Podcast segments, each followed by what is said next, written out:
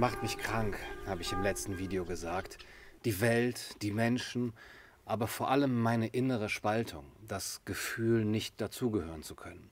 Ich hier, die anderen da, die Welt da draußen, ja, diese kaputte Welt, ja, wir befinden uns mitten in einer als Demokratie verkleideten Technokratie. Um uns herum entsteht eine digitale Diktatur. Soziale Kreditsysteme werden immer populärer. Die einmal eingeführten Maßnahmen werden kaum noch zurückgenommen. Die Zugriffsmacht des Staates wird normalisiert. Und niemand bietet uns Visionen an, wie wir anders leben könnten, wie wir uns in einer Gemeinschaft zusammenfinden könnten, eigene Schulen aufbauen, neue Medien etablieren, autark leben und so weiter. Ja, wir sind verwirrt von all den chaotischen Ereignissen um uns herum, Tag für Tag hinter denen eine Wirtschaftsideologie steckt, die unsere Gesellschaft irgendwie trägt und doch auseinanderreißt.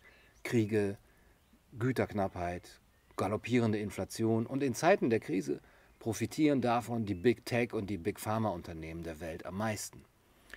Und wir haben keine Politiker, die sich für den kleinen Mann einsetzen, für Maßnahmen, die wirklich den einfachen Menschen zugutekommen, sondern wir haben Marionetten der mächtigen Konzerne. Und mehr noch, über uns regiert der absolute Zufall, der, die, die blinde Willkür. Wir finden uns in einem tauben, gleichgültigen Universum wieder, inmitten totaler Einsamkeit und radikaler Fremdheit.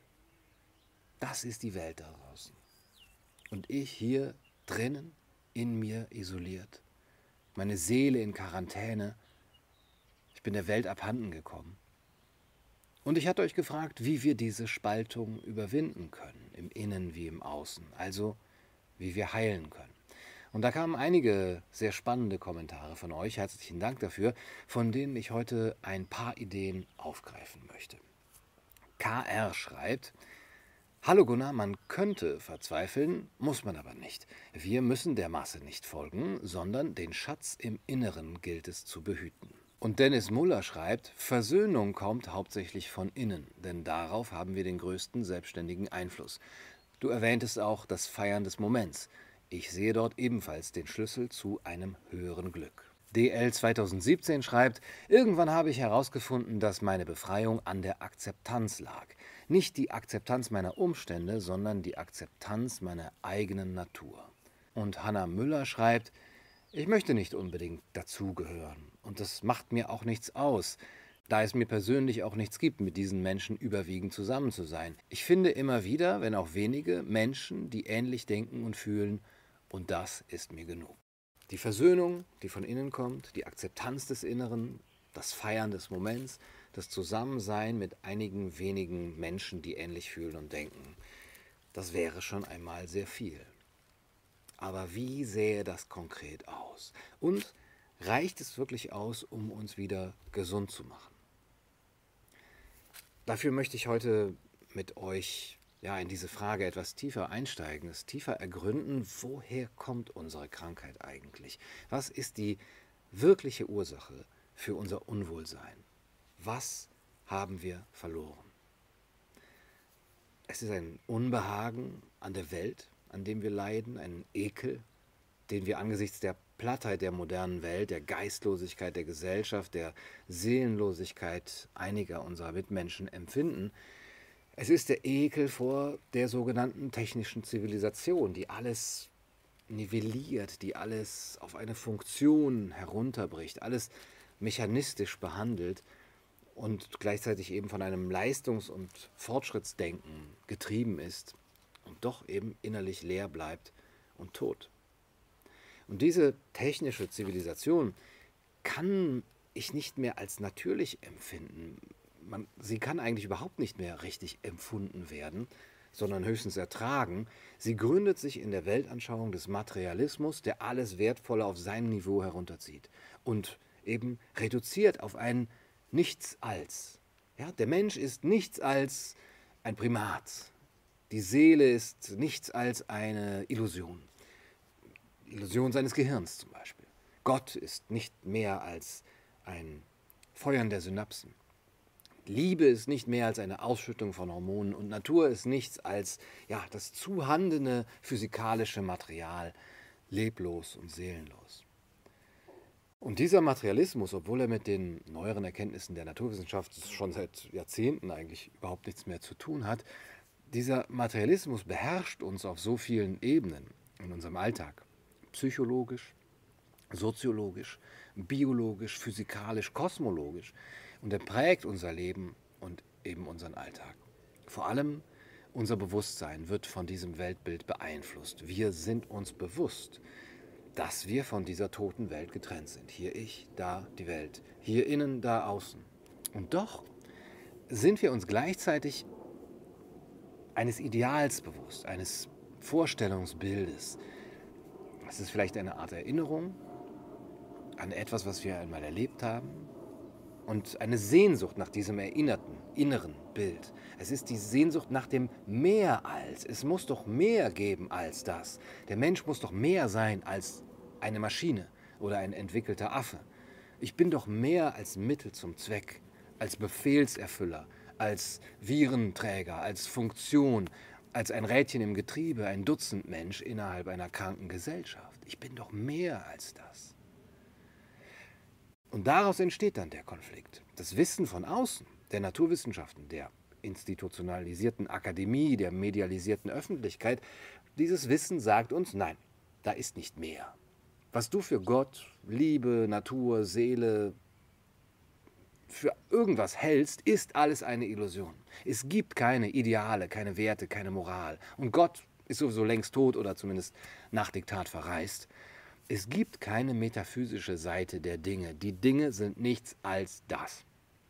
Plumpe Materie ohne Sinn, ohne Heiligkeit. Und aus diesem Wissen von außen heraus müssen wir alles als mechanisch und funktionalistisch ansehen, als benutzbar, beherrschbar und ausbeutbar, letzten Endes als manipulierbar. Die äußere Natur da draußen, aber auch die innere Natur, den Menschen selbst. Und so wie die äußere Natur tot ist in diesem Weltbild, in diesem materialistischen Weltbild, ist auch der Mensch tot. Ein Inneres ist nicht vorhanden.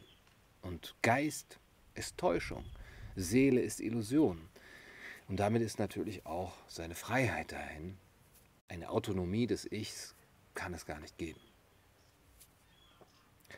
Aber wir können uns damit nicht zufrieden geben. Wir wollen uns nicht damit zufrieden geben, weil wir sonst krank werden, weil wir dieses Unbehagen einfach nicht ertragen können. Und weil wir uns sehnen nach dieser tieferen und schöneren Welt, von der wir eine Ahnung haben, die unser Herz kennt, wie Charles Eisenstein sagt. Und das ist ein inneres Wissen das sich aus einer Quelle speist, die durch äußeres Wissen, durch Argumente der Wissenschaften nicht widerlegt werden kann. Es entstammt der inneren Erfahrung, die wir irgendwann einmal gemacht haben. Und diese Erfahrung ist eine geistige Erfahrung. Es ist eine Erfahrung des Geistes. Und die Frage lautet jetzt, was ist dieser Geist? Hat dieser Geist noch Kraft? Diese tiefere Welt zu entdecken, von der ihm nur eine leise Ahnung geblieben ist? Hat er noch die Kraft, diese Erfahrung als ein Prinzip zu setzen von allem, was ist? Und woher könnte diese Kraft stammen? Was ist ihre Quelle? Was ist die Quelle des Geistes letztlich? Das zu fragen wäre die Frage zu stellen nach der Möglichkeit von Heilung. Was heilt uns? Welche Kraft? Ja, und da gibt es meines Erachtens vor allem drei Antwortmöglichkeiten. Was heilt uns? Welche Kraft? Gott, der Mensch selber oder die Natur? Nun, Gott verbirgt sich, Gott ist unbekannt verzogen, Gott ist tot und der Glaube an ihn ist eine Psychose, eine einst evolutionär sinnvolle Nervenkrankheit und Religion ist sowieso Aberglaube, Opium fürs Volk oder reine Machtausübung. Und der Mensch, ja, das vergängliche Geschlecht, von dem Homer spricht, das dahin welkt wie die Blätter des Waldes, er ist ebenso tot, reduziert, ein armer Hirnhund, ein denkendes Schilfrohr, unfrei, primitiv und unmündig. Wie sollen wir das Bild einer solchen ja, Eintagsfliege, eines Schatten eines Traums, wie es bei Pindar heißt, zum Ideal erheben? Aber was ist nun mit der Natur? In den Kommentaren zu meinem letzten Video schreibt Roswitha Müller, im Einklang mit der Natur zu leben, lässt einen auch gelassener und verständnisvoller auf die Menschen um sich herum schauen. Und Jurica Konschetz schreibt, etwas, was nachweislich helfen kann, sind gemeinsame mehrtägige Wanderungen in der Natur, in den Bergen, dort, wo man die Natur direkt erleben und spüren kann. Zumindest für Leute, die das mögen. Die Natur lügt nicht.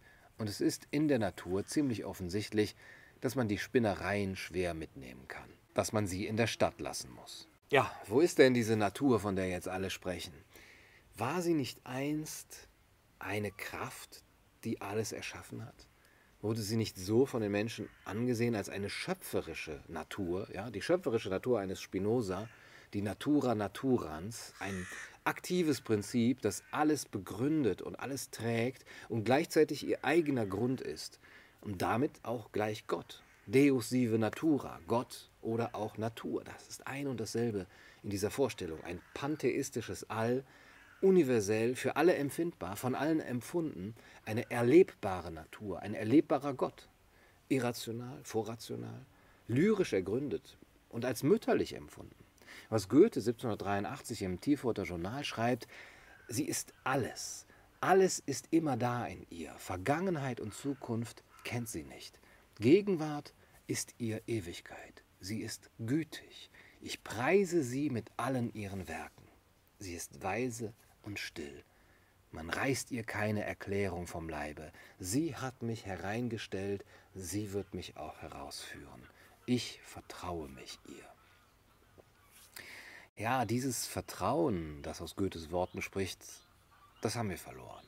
Wir beherrschen die Natur, aber wir vertrauen ihr nicht. Wir vertrauen nicht der Gabe der Schöpfung. Wir sehen die Natur nicht mehr als belebt, durchseelt von Geistern und Göttern, Elementarwesen in Bäumen und Quellen und Flüssen und, und Bergen. Und uns selber sehen wir nicht mehr als in diese Beseeltheit hineingegeben, hineingestellt, in eine natürliche Ordnung gesetzt. Wir sind nicht mehr der Mensch, von dem Gottfried Benn schreibt, Durchdrungen von dem Gefühl der eigenen Beschränktheit wendete sich der Mensch anbetend dem Vollkommenen zu, das die Menschen denken konnten, ohne es angeschaut oder erlebt zu haben, einem ewigen Reich jenseits der verwilderten Erde. Ja, diese Vorstellung ist verloren. Die Natur ist abgetötet und entseelt und damit sind auch wir von ihr abgelöst. Es ist traurig zu denken, dass die Natur spricht, und die Menschen nicht zuhören, wie Victor Hugo gesagt hat. Ja, wir hören der Natur nicht zu. Wir empfinden die Natur nicht mehr. Wir benutzen sie. Ein Empfinden der Natur, das steht heute höchstens unter dem Verdacht des Kitsches, des Sentimentalen, der Schwärmerei und wird damit als unecht verurteilt. Dabei wäre nichts echter als eine reine, zweckfreie Anschauung, das Anschauen oder das Erleben der Natur. Stattdessen haben wir die Vorstellung von der völligen rationalen Begreifbarkeit der Natur als Mechanismus. Eine Vorstellung, die in der Folge aber uns selbst als begreifbar sieht und uns dadurch zu beherrschen beginnt.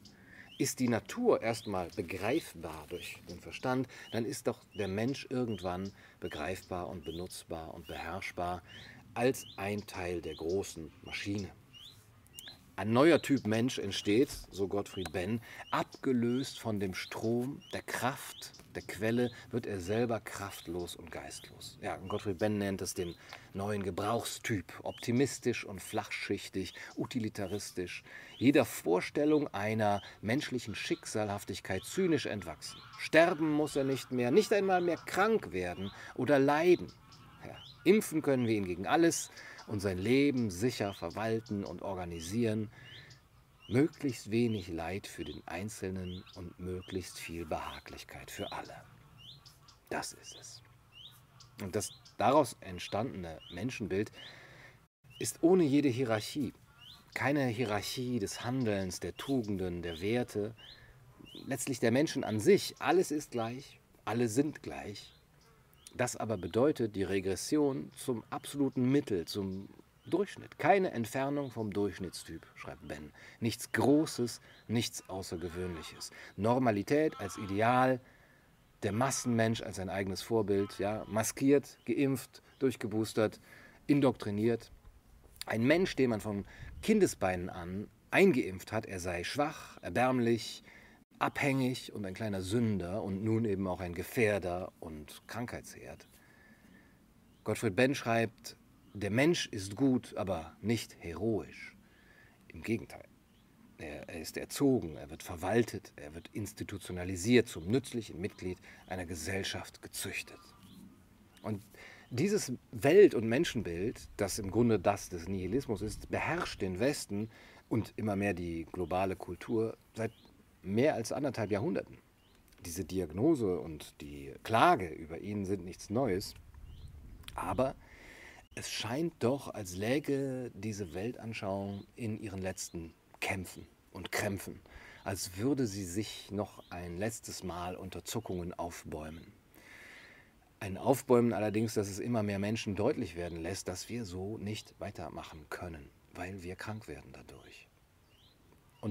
Es wird immer mehr Menschen deutlich, dass eine neue Zeit angebrochen ist. Wie überwinden wir ihn, diesen Nihilismus? Gut, Gottfried Benn sprach 1932 ja, von dem Ausweg aus den Wertverlusten, den Süchten und wüsten Rätseln und sah ihn im Gesetz der Form, eine antimetaphysische Weltanschauung, aber dann eine artistische, so sagt er es mit Nietzsche, Raumgefühl, Proportion, Bindung an einen Stil, gezüchtete Absolutheit der Form. Diese Forderung ist uns heute verdächtig geworden. Steht uns diese Ästhetisierung des Lebens, die geistige Formung der Welt überhaupt noch zur Verfügung? Oder gibt es eine andere Quelle der Kraft, mit der wir diese Spaltung überwinden können? Ja, kehren wir noch einmal zur Natur zurück. Das Zurück zur Natur. Nicht verstanden als eine naive Verklärung des primitiven Lebens oder der Entzivilisierung und nackten Wildheit, sondern zu einer neuen Schöpferkraft, einer neuen Moral, die nicht diese heutige hygienistische Moral ist, die Untertanenmoral, letztlich zu einem neuen Menschen. Und das würde aber vor, zur Voraussetzung haben, einen neuen, nicht materialistischen Naturbegriff zu entwickeln und ernst zu nehmen. Ein Verständnis von Natur, die keinen Gegensatz zum Geist bildet. Eine geistige Natur, die dem Menschen aufgeschlossen ist, aufschließbar, empfindbar, erlebbar die ihrem Wesen nach geistig ist und dem menschlichen Geist damit zugänglich. Aber damit brauchen wir auch einen Begriff, einen anderen Begriff vom Menschen. Ein Mensch, der sich nicht selbst reduziert und nicht nivelliert und banalisiert, sondern der sich wieder als ein höheres Wesen betrachten lernt. Ein Mensch, dessen Höhe wieder Zweck und Ziel seines Lebens werden kann zu diesem Menschen, der nicht wesenhaft getrennt ist von der Natur, müssen wir uns verändern. Kann sich jeder selbst verändern? Und wie kann das geschehen? Wie macht man das? Wie erleben wir die geistige Qualität der Natur und gleichzeitig uns selbst als nicht getrennt von ihr? Wie überwinden wir die Trennung? Ich denke, indem wir das einüben, dieses Erfahren der Einheit, einer ursprünglichen Einheit, in dieser Einübung, in der Ekstase, im ja, Herausstehen, Heraustreten aus dem Funktionsmodus der technischen Zivilisation. Wir können diese Ekstase einüben, regelmäßig, als ein Ritual, in den Alltag integriert. Es kann dabei nicht darum gehen, neue Doktrinen oder Programme anzubieten. Im Gegenteil, wir können nur versuchen, die Richtung bewusst zu machen, in der das Ziel liegt und die ersten Schritte gemeinsam setzen. Es geht darum, höhere Augenblicke zuzulassen, zu erfahren, diese, diese Augenblicke, in denen wir uns selbst als den höheren Menschen empfinden, also in denen wir das Ideal des höheren Menschen immer wieder verwirklichen, wenn auch nur kurz, in denen wir das Höhere in uns selbst erleben, einfach sein ja, und dabei die Versöhnung der Gegensätze in uns bewirken. Der Mensch vermag in jedem Augenblick ein übersinnliches Wesen zu sein, heißt es bei Novalis. Ohne dies wäre er nicht Weltbürger, er wäre nur Tier. Äh, wie können wir diese Augenblicke erschaffen? Ich meine, dazu gehören drei Dinge. Zum einen, das ist eine geistige Erfahrung, eine Erfahrung der Versöhnung von Geist und Materie. Zum zweiten, sie findet inmitten der Natur statt, in ihr und mit ihr als Begleiterin, als Vorbild, als Heilerin. Und in diesen Momenten findet, wie Hermann Hesse es ausdrückt, die Einordnung des Menschen in die Natur statt, in den kosmischen Rhythmus. Und drittens, es ist eine gemeinsame Erfahrung, ein Erlebnis der geteilten Absicht und der Aufmerksamkeit in friedvollem Zusammensein mit anderen Menschen. Und die Frage wäre, wo wären diese gemeinsamen Erfahrungen zu machen? Wie könnte das aussehen? Wir veranstalten ja seit ein paar Wochen die Treffen sonntags im Park, wo sich Menschen im ganzen deutschsprachigen Raum Sonntagnachmittags um 15 Uhr treffen, um sich kennenzulernen, miteinander Bekanntschaft zu machen, Freundschaften zu schließen, gemeinsam zu essen, zu trinken, zu philosophieren, einfach zu sein. Morgen zum Beispiel auch, 15 Uhr, zum vierten Mal. Eine Übersicht ähm, zu diesen äh, Treffpunkten findet ihr in der Videobeschreibung verlinkt. Sonntags im Park. Ich denke, das ist schon mal viel und ein guter Anfang. Aber dieses Zusammenkommen kann noch viel öfter, viel intensiver, viel geistiger geschehen. Und wo wäre das möglich? Kennt ihr solche Orte, an denen man wieder gemeinsam in die Verbindung mit der Natur kommen kann, ihr zuhören kann? Orte bei uns in Mitteleuropa vielleicht. Gibt es bei uns überhaupt noch einigermaßen unberührte Natur? Gibt es heilige Plätze? Kennt ihr solche Treffen? Kennt ihr Gruppen, die diese Rituale der Ekstase, der höheren Augenblicke feiern? Schreibt es gerne in die Kommentare. Ich bin sehr gespannt darauf. Ich möchte all diese Möglichkeiten mir angucken und sammeln und kennenlernen und mit euch teilen, damit wir das wiedergewinnen, was wir verloren haben. Gute Nacht und viel Glück. Du, du, du sollst der Kaiser meiner Seele.